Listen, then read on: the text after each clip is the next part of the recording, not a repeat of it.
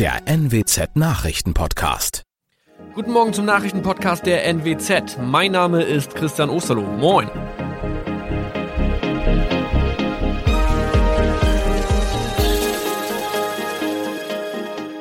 Und das sind unsere regionalen Nachrichten am Morgen.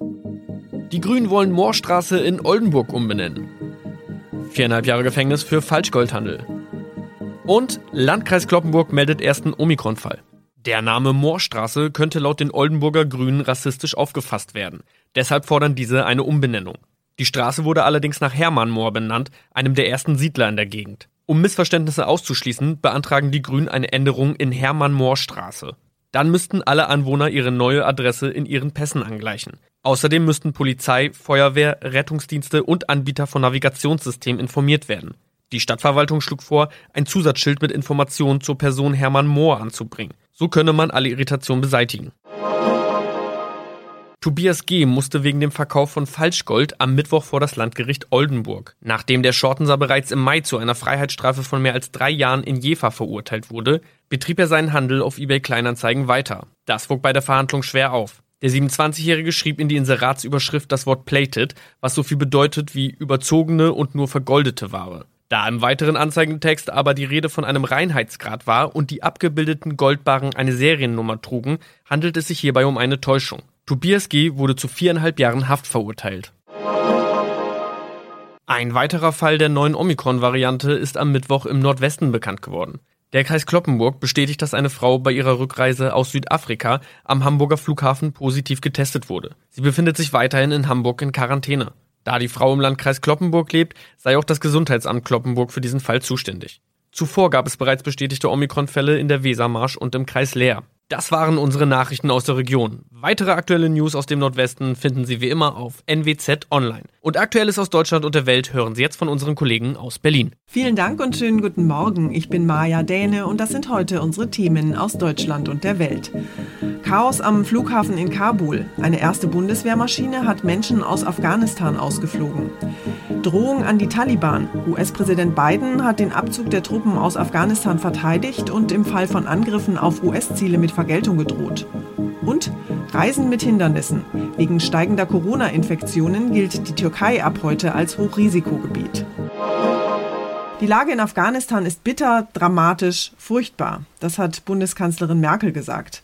Vor allem am Flughafen der Hauptstadt Kabul spielen sich derzeit dramatische Szenen ab. Hunderte oder vielleicht auch Tausende verzweifelte und verängstigte Menschen versuchen einen Platz in irgendeiner der Militärmaschinen zu bekommen. Sie laufen neben den startenden Flugzeugen her oder versuchen sich ans Fahrwerk zu klammern. Nach der Machtübernahme der Taliban herrscht Chaos. Deutschland und andere westliche Staaten haben unter Hochdruck damit begonnen, ihre Staatsbürger und gefährdete afghanische Ortskräfte auszufliegen. Das erste Bundeswehrflugzeug hat den Evakuierungseinsatz unter schwierigen Bedingungen und mit Verspätung auf dem Flughafen in Kabul begonnen. Die Maschine konnte mehrere Menschen an Bord nehmen und ist dann sofort wieder gestartet. Zuvor waren so viele verzweifelte Menschen auf dem Rollfeld und hatten versucht, irgendwie in ein Flugzeug Richtung Sicherheit zu kommen, dass der Flughafen nicht angeflogen werden konnte. Eine erste Bundeswehrmaschine musste abbrechen, um wieder aufzutanken. Eine zweite konnte dann nach vielen Warteschleifen landen. Die beiden Flugzeuge sollen deutsche Staatsbürger und afghanische Ortskräfte, die früher für die Bundeswehr oder Bundesministerien gearbeitet haben oder noch arbeiten, aus dem Land bringen. Die Fallschirmjäger sollen den US-Soldaten helfen, auf dem Flughafen wieder Ordnung herzustellen. Ursula Winkler, Nachrichtenredaktion. Der blitzartige Vormarsch der Taliban nach dem Abzug der internationalen Truppen hat viele Beobachter, aber auch Experten und die US-Regierung überrascht. Angesichts der dramatischen Lage in Afghanistan ist US-Präsident Biden ziemlich heftig in die Kritik geraten. Er hatte ja trotz der Warnungen von Experten angekündigt, dass die verbliebenen US-Soldaten Afghanistan bis zum 20. Jahrestag der Anschläge vom 11. September 2001 verlassen sollten. Biden steht allerdings trotzdem zu seiner Abzugsentscheidung. Das hat er bei einer Ansprache im Weißen Haus gesagt.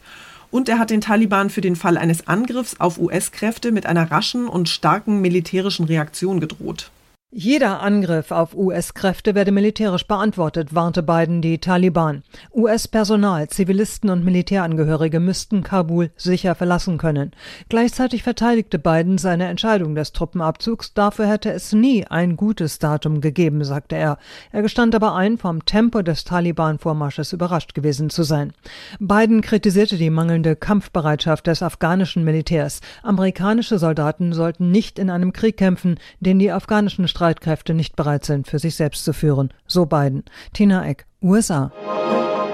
Soll ich meine Kinder impfen lassen oder lieber doch nicht? Diese Frage haben sich in den vergangenen Wochen Millionen Eltern hier bei uns in Deutschland gestellt.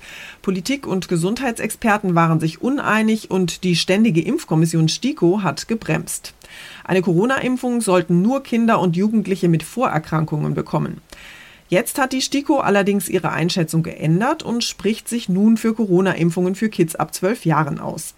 Mein Kollege Ronny Thorau hat sich mit dem heiß diskutierten Thema mal näher beschäftigt.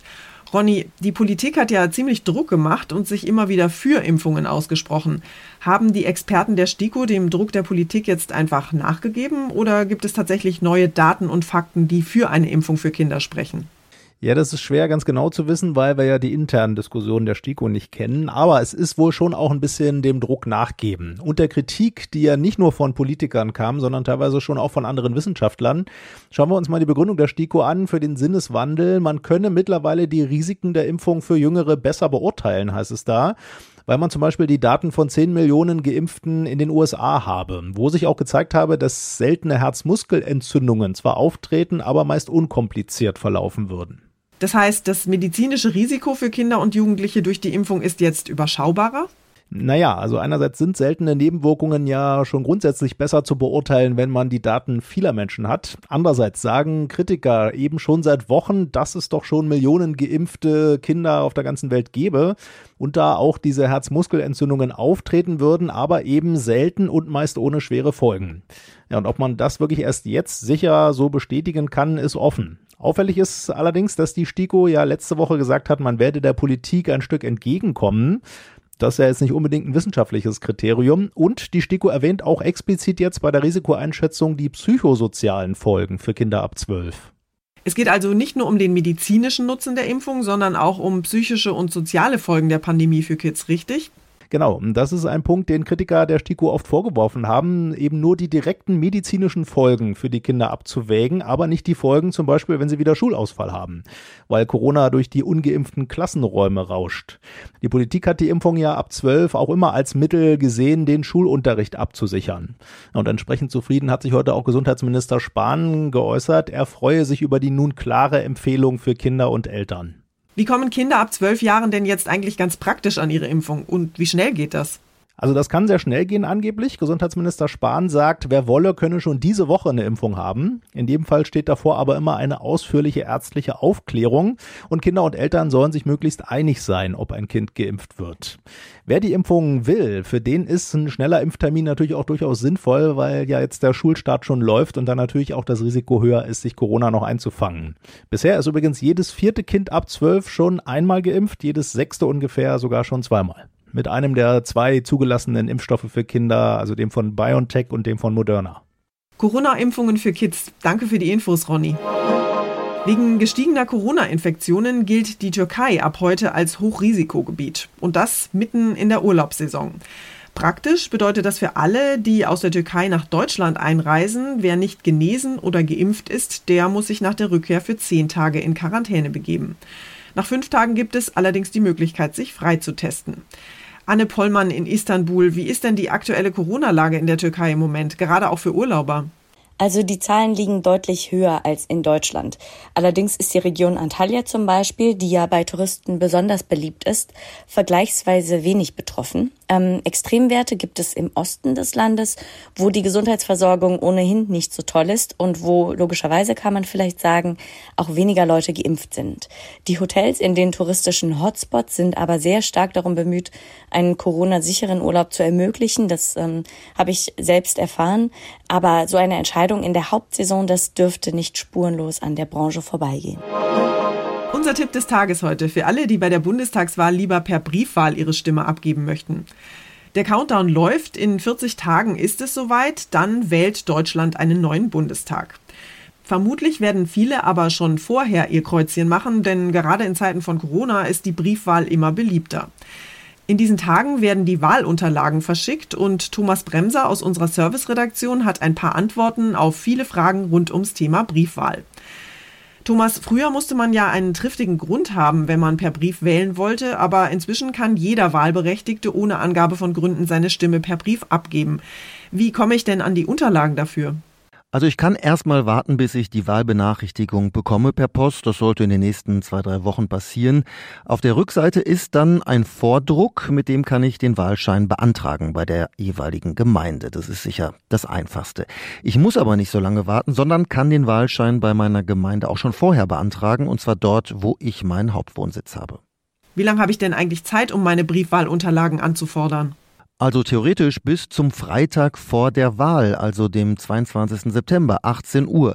Bis dann muss ich die Mail verschickt haben oder der Brief muss angekommen sein. Aber der Bundeswahlleiter rät, die Unterlagen so früh wie möglich zu beantragen. Ich beantrage also die Unterlagen zur Briefwahl, fülle die dann zu Hause aus und muss die dann ja wahrscheinlich so schnell wie möglich wieder zurückschicken, oder?